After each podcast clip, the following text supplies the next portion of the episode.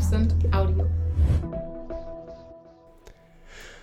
Work-Family-Konflikt bedeutet Belastung am Arbeitsplatz, die negative Auswirkungen haben auf das Familienleben oder das private Leben, könnte man auch sagen. Beispielsweise lange Arbeitszeiten, hohe Stresslevels, ähm, die dann dazu führen, dass man weniger Zeit und Energie hat für ja, Beziehungen im Privaten zum Beispiel.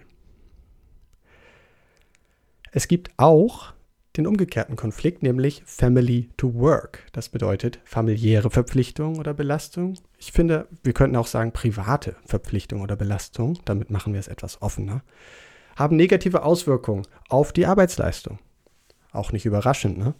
wenn zum Beispiel familiäre Probleme oder ungelöste Konflikte zu Ablenkungen am Arbeitsplatz führen oder einfach Erschöpfung verursachen.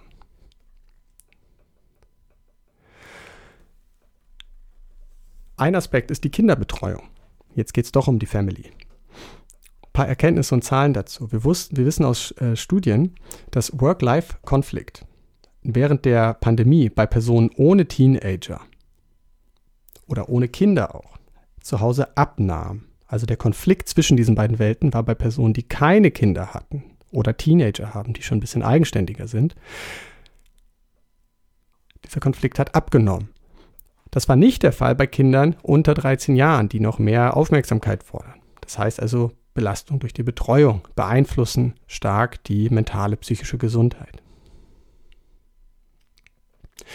Im Hinblick auf das psychische Wohlbefinden ist zu sagen, äh, Work-Family-Konflikt hat einen negativen Einfluss auf das Wohlbefinden. Ist natürlich nicht überraschend.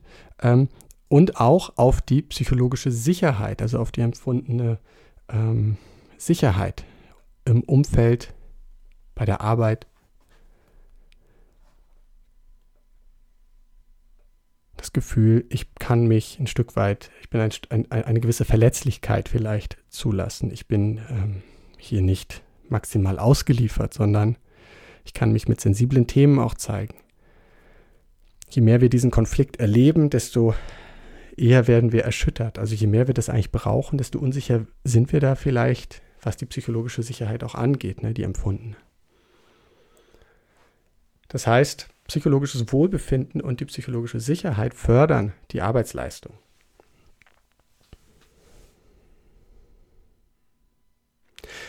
Und die Arbeitsleistung wird natürlich positiv beeinflusst, wenn wir uns wohlfühlen, wenn wir uns sicher fühlen, wenn wir wenig Konflikte haben, auch im Privaten, ähm, eine sichere, unterstützende Arbeitsumgebung mildert natürlich die Auswirkungen von so einem Work-Family-Konflikt auf die psychologische Sicherheit.